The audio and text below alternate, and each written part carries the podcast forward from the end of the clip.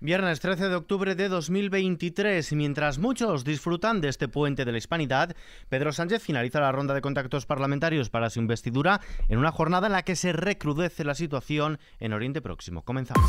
ISFM Noticias con Ismael Arranz. ¿Qué tal? El presidente del Gobierno en funciones y líder socialista, Pedro Sánchez, ha concluido su ronda de contactos para la investidura sin sumar nuevos apoyos expresos más allá de la disposición de sus socios habituales. Empieza ahora una fase de negociación más intensa por parte del PSOE, especialmente con Junts. La reunión entre el presidente del Gobierno en funciones, Pedro Sánchez y Bildu, la primera entre ambos, ha sido censurada por el Partido Popular, Vox y por asociaciones de víctimas como la AVT y Covite, que ven en el encuentro el pacto de la vergüenza, un y la consumación de la infamia y la traición. La secretaria general del Partido Popular, Cuca Gamarra, ha afirmado que la reunión de Pedro Sánchez con Bildu dentro de la ronda de contactos para recabar apoyos para su investidura marca un día negro para la historia de la democracia en España, ya que se va a pagar ese partido, dice, con la dignidad de todo un país. Si antes de ayer estaba hablando con un condenado por sedición, hoy lo hace con un partido que no condena el terrorismo y previsiblemente en los próximos días, pasado mañana, lo hará con un prófugo de la justicia. En definitiva, lo que está claro es que esto es el mayor ejercicio de indignidad que se ha producido no solo en España, sino en cualquier democracia europea con tal de mantenerse en el poder. Valoración desde el Partido Popular después de que la portavoz de Bildu en el Congreso, Merche Purúa, haya asegurado su apoyo en la investidura de Sánchez, reclamando ambición para seguir avanzando en políticas sociales y laborales, así como abrir un debate en torno a la plurinacionalidad del Estado y los derechos nacionales del pueblo vasco. El PSOE no ha dado detalles después de las reuniones que el presidente del Gobierno en funciones y secretario general del partido, Pedro Sánchez, ha mantenido en el Congreso con las portavoces de Bildu y de Junts en esta Cámara y se ha limitado a decir que con estos encuentros finaliza la ronda de contactos para la investidura. Desde Junts, su portavoz en el Congreso, Miriam Nugueras, sostiene que aún están lejos de un compromiso histórico que supondría su apoyo a la investidura y le ha entregado por escrito las exigencias de Carlas Puigdemont.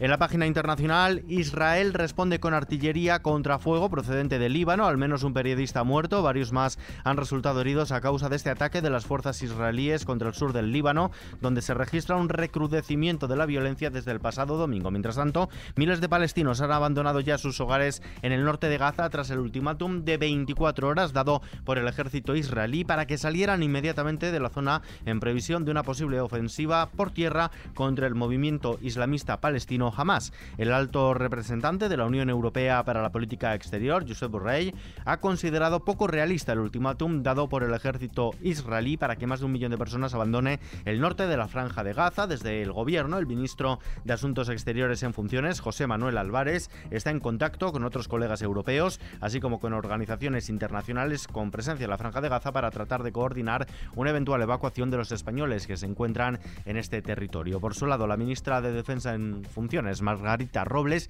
destaca la preocupación por los militares españoles desplegados en el Líbano. Tenemos una gran preocupación, la situación es, es difícil.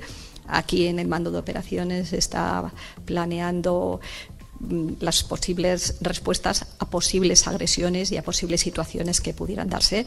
Siempre la máxima preocupación y siempre también eh, pues, eh, decir que nuestros soldados, que son profesionales, que tienen la moral muy alta, están tomando todas las medidas de, precaución y seguridad adecuadas y cuando es necesario en una situación de riesgo, pues eh, van a los búnkeres. Por su parte, el líder del Partido Popular, Alberto Núñez Feijóo, y su vicesecretario de Institucional, Esteban González Pons, han criticado ante sus colegas del Partido Popular Europeo, con los que han mantenido un encuentro telemático, la respuesta del presidente del Gobierno en funciones, Pedro Sánchez, ante la guerra entre Israel y Hamas. También se ha pronunciado en este sentido la número dos de los populares, Cuca Gamarra.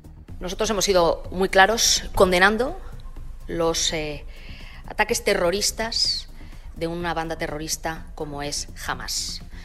Eh, y también hemos sido muy claros en la defensa del derecho que tiene el Estado de Israel a defender a sus eh, ciudadanos y hacerlo siempre dentro del marco del derecho internacional. Mientras tanto, en lo que toca a los bolsillos, el Partido Popular pide prorrogar la bajada del IVA. La secretaria general de los populares y portavoz parlamentaria, Cuca Gamarra, ha pedido la rebaja del IVA de los alimentos hasta final de año y bajadas también en el impuesto sobre la renta para que tengan mayor capacidad adquisitiva los que no pueden llegar a final de mes por el alza de los precios. Gamarra ha aludido en una rueda de prensa a los datos del IPC del mes de septiembre que han confirmado un aumento de la, inflación del 3,5 interanual y de 9 más en relación al pasado mes de agosto. Y por cierto que hablando de precios, los de bares y restaurantes han subido un 6% en septiembre de este año respecto al mismo mes de 2022, casi el doble que el índice de precios de consumo registrado en el mismo periodo. Los precios de la restauración siguen, eso sí, por debajo de la inflación de la cesta de la compra, que anotó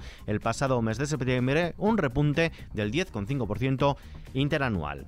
Cambiamos de asunto. Finaliza el encuentro del G20, lo hace sin condenas. Los ministros de Economía y gobernadores del G20 han cerrado el cuarto y último encuentro bajo la presidencia india con una declaración que sigue sin condenar la guerra en Ucrania y que tampoco menciona el conflicto en Israel. El comunicado adoptado por unanimidad en el marco de la Asamblea Anual que el Fondo Monetario Internacional y el Banco Mundial celebran esta semana en Marruecos, concretamente en Marrakech, muestra una línea continuista con la cumbre de Nueva Delhi del pasado mes de septiembre. Vistazo ahora al cierre de mercados. La bolsa española ha bajado este viernes el 1,1%, ha perdido el nivel de los 9.300 puntos, afectada por la situación en Oriente Próximo y la reducción de las ganancias que Wall Street registraba en la apertura tras la publicación de las cuentas de varios bancos. El índice de referencia del mercado nacional, el IBEX 35, ha cerrado en los 9.232 en una semana condicionada por el conflicto entre Israel y el grupo terrorista palestino Hamas y los datos de inflación en muchas grandes economías, entre ellas la española. En el año se revaloriza el 12,2%. De los grandes valores solo ha subido Repsol,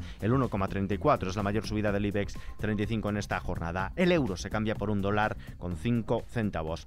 Veamos ahora la previsión del tiempo.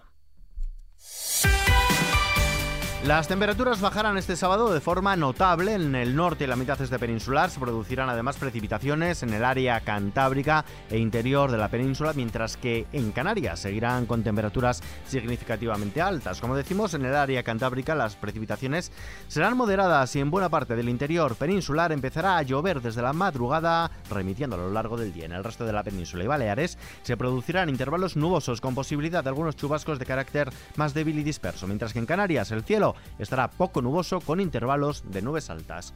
Y terminamos.